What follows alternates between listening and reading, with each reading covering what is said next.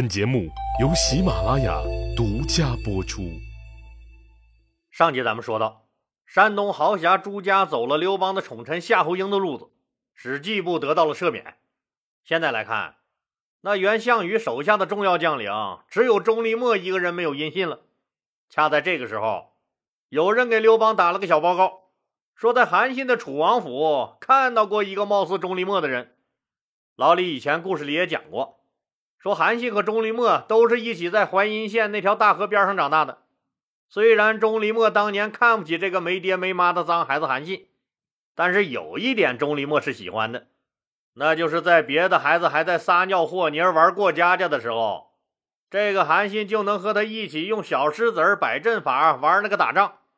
两个小伙伴没事就一起钓钓鱼，谈谈所谓的兵法，也算是情投意合吧。长大后又先后进了项梁的军营，项梁死后又一起跟着项羽干。在那个战乱的年代，人家钟离昧凭着勇猛凶悍脱颖而出，很快就得到了项羽的重用。而满肚子经纶的文官韩信却无处发挥，所出的主意项羽是一概不采用。绝望的韩信只能跳槽跟了刘邦，两个人开始走上了不同的革命道路。刘邦听说韩信私藏朝廷重犯的密报后，那高兴的一蹦是三尺高啊！韩信呐，韩信，我正找不着理由收拾你呢，你这是磕碎了给我送来个大枕头啊！你敢窝藏通缉犯，就给楚王韩信下了一封诏书，说有人看见钟离莫逃往你楚国了，你赶紧把钟离莫给我抓来。那钟离莫现在到底在不在他韩信的楚王府呢？答案是肯定的，在呀。那怎么回事呢？原来呀，项羽兵败以后，钟离莫就过起了东躲西藏的苦逼日子。后来实在是走投无路了，听说韩信被封为了楚王，就来投了韩信。韩信念及旧情，也就收留了他。韩信拿到刘邦让他通缉钟离莫的诏令后。知道这是哪个嘴贱告了密，让刘老大怀疑上了自己，但是还是顾忌和钟离昧的兄弟情谊，当然不愿意就这么把钟离昧交出去了。何况你刘邦没准就是诈唬我呢，你有什么证据证明钟离昧就在我这儿？说是这么说呀，但样子总得做做吧。韩信就在楚国也发了个缉拿钟离昧的公告，也假模假样的在全国范围内大肆搜捕钟离昧。哥俩每天还是吃香的喝辣的，逍遥快活。结果不用问，自然是没有结果。就给刘邦回了一封信，告诉刘老大：“我这全国上下都找遍了，没有发现钟离莫的踪迹啊。要是有人污蔑我私藏了罪犯，那就请您直接派人来调查。我韩信身正不怕影子歪。”这钟离莫一看韩信，还真够意思哎！为了自己，连皇帝老儿都甩了二道了。刘邦手里确实没有韩信私藏罪犯的证据，就是有证据也不能硬来。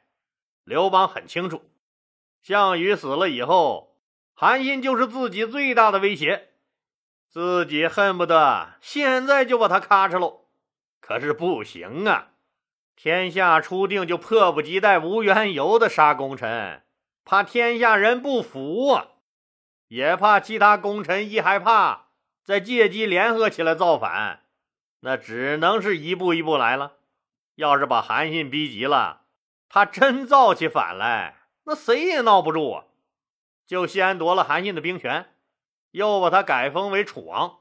现在接到韩信的回复说没有钟离莫。刘邦又寻思开了，钟离昧可是项羽的五虎将之一，那勇猛无比。这个家伙窝藏他，会不会真是储备人才，准备造反呢？不行，得派人去监视调查他。就派了一个秘密行动小组，扮成客商的样子进驻楚国，二十四小时监视楚王府。就在刘邦派人监视韩信的这个档口。出了一件大事儿，那啥事儿啊？燕王臧荼居然造反了，这就奇了怪喽！按说谁造反也轮不到他臧荼造反呢。先就别说他为嘛造反了，先来看看他有造反的资格吗？就造反，在那个快递都不包邮的最北面，实力那叫一个弱不禁风。平时放个屁都得扶着点墙，否则咔嚓一下腰就得闪喽。他连造反的资格都没有，更别说造反的理由了。你说这个臧荼早不反晚不反，那偏偏在天下已经安定，那刘邦实力最强的时候反。你说这事儿刺不刺激，惊不惊喜，意不意外？这到底是咋回事呢？老李以前说过。臧荼这个燕王是当年项羽封的。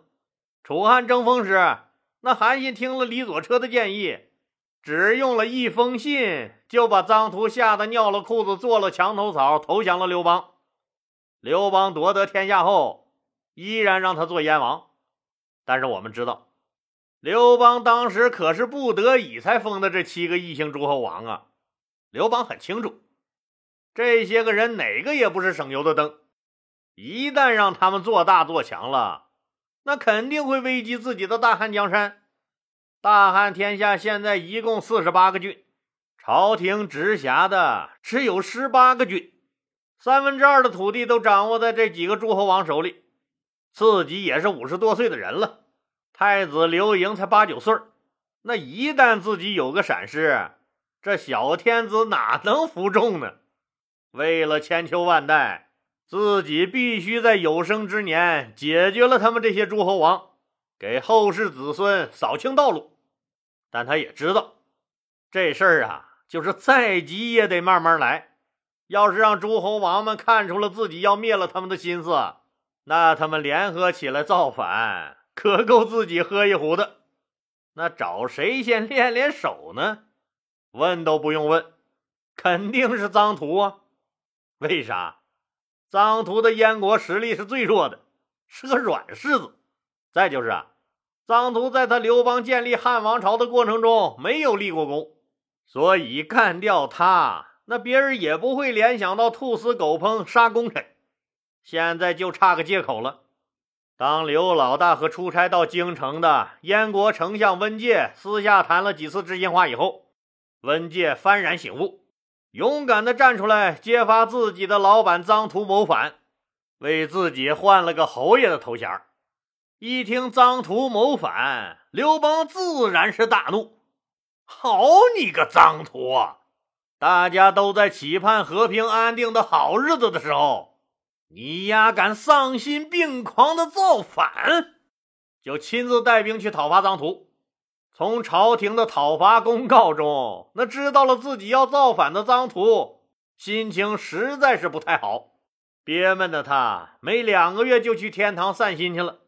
不用问，这场仗打的是轻轻松松，连打带玩，不到两个月就把燕国灭了。臧荼战败被杀，儿子臧衍向北投了匈奴。灭完臧荼回来的路上。那顺道把原来项羽的降将颍川侯骊姬也干掉了，那这又是怎么回事呢？也是因为张图不省心呗。你说皇帝说你造反，你就认了得了，你瞎嚷嚷个啥？满世界跟人诉苦，还手贱的发了个朋友圈。骊姬看着一激动，这手一滑就给点了个赞。这下好了，都不用非诚勿扰，立马和张图就牵手成功。组成了完美的缺心眼二人组，后果不用问，这个点儿特被狂魔让刘邦捎带着就给收拾了。你看，主子一不高兴，不论你地位多高、功劳多大、职业生涯，分分钟就得歇菜，管你什么这个王那个侯的。这下子空出一燕王的位子了，让谁做这个新燕王呢？那要是按功劳封。那不是萧何就是曹参呢，可是刘邦有顾虑，他们现在是很忠心，可是，一旦有了权以后呢，不行，得封自己刘姓的子弟为王，可这也得有个过渡吧，否则意图太明显了。那既有异姓的军功，那又和自己有家人般的亲情的那个人是谁呢？那还用问吗？就是和他刘老大一个村同年同月同日生的同学加战友，更是把兄弟，那生死之交的卢绾呗。这是刘邦最信任的人了，只有卢绾可以随意出入刘邦的后宫，也只有他卢绾敢抓起筷子就夹刘邦盘子里的菜往自己嘴里塞。你看看这哥俩感情，所以这个燕王由卢绾当，自己是最放心的。可是卢绾没有什么功劳啊。自己直接任命，怕别人不服。好吧，好吧，这次咱们就这么的，民主一回，让你们推荐，你们认为谁行，你们就推荐谁，谁被推荐的次数多，那谁就是燕王。怎么样？谁还说我老刘不民主？大家都回去好好琢磨一下，你们心里酝酿好了人选，咱们就开会推荐。散朝以后，刘邦挨个找大臣们私下谈了话，说着说着就说到了燕王的人选上了。刘邦叹了一口气：“哎，可惜了卢绾了，一直跟在我身边，繁杂的事忙得他都没时间出去立军功。我一直都想独立锻炼锻炼他，不知道还有没有这个机会了。实际上，跟着我也很辛苦。”没有功劳也有苦劳啊！卢绾可是不容易呀。听话听音儿，再傻的人也听明白了。何况能和皇上单独谈话的人，哪一个不是人精？当刘邦把这个前期工作做好以后，在推荐会上，大家争先恐后推荐卢绾做燕王。经过刘邦同意后，卢绾随即上任。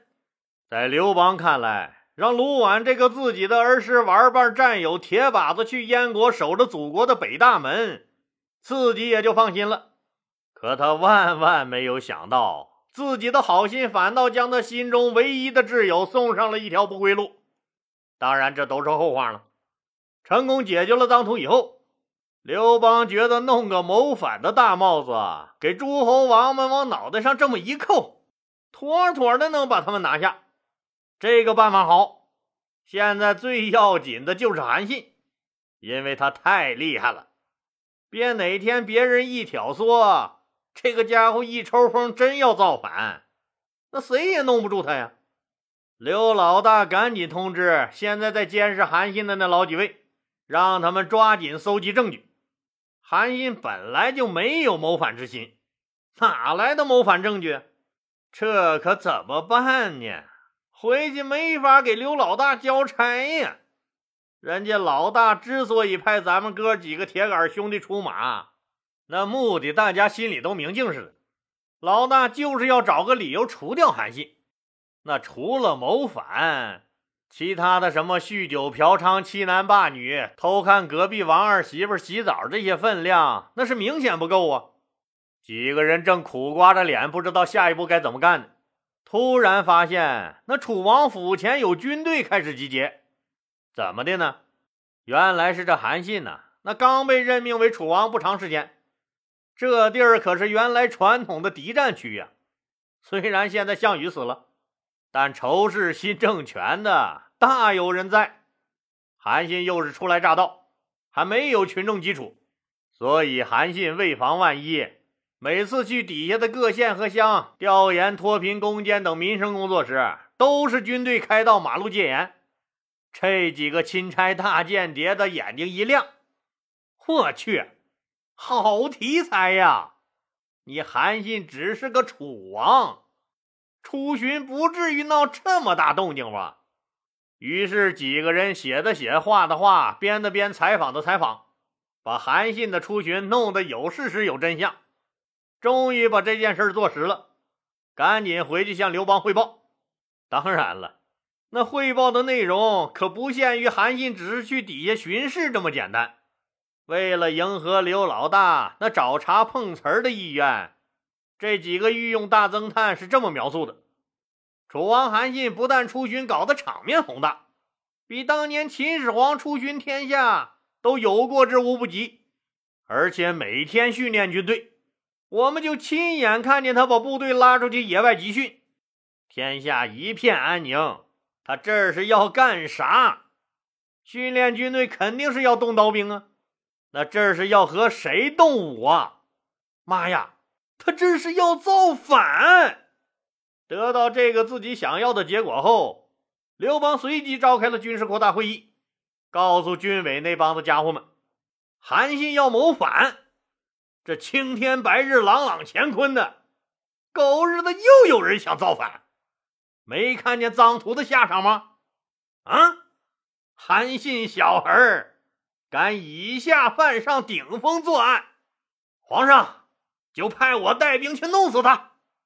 我去，我也去。大家那叫一个义愤填膺，好不热闹。听了大伙的表态，刘邦也热血沸腾了。对，干他！有一个人突然笑了，在这么严肃的军事扩大会议上，居然笑出了眼泪。这个人一边抹着眼睛一边笑，大家一看笑的是陈平，刘邦就问：“老陈，你笑个啥？”陈平笑着摆手：“一会儿私聊，一会儿咱哥俩私聊。到底陈平和刘邦说了点啥呢？咱们下集接着说。好了，今天就说到这儿吧，谢谢大家。如果您喜欢我的作品呢？请点击该专辑右上角的订阅键。喜马拉雅对本专辑提供免费的订阅服务，订阅以后，节目有更新就自动显示在节目列表中了，方便您的收听。更欢迎老铁们打赏、点赞、评论、转发和分享，谢谢。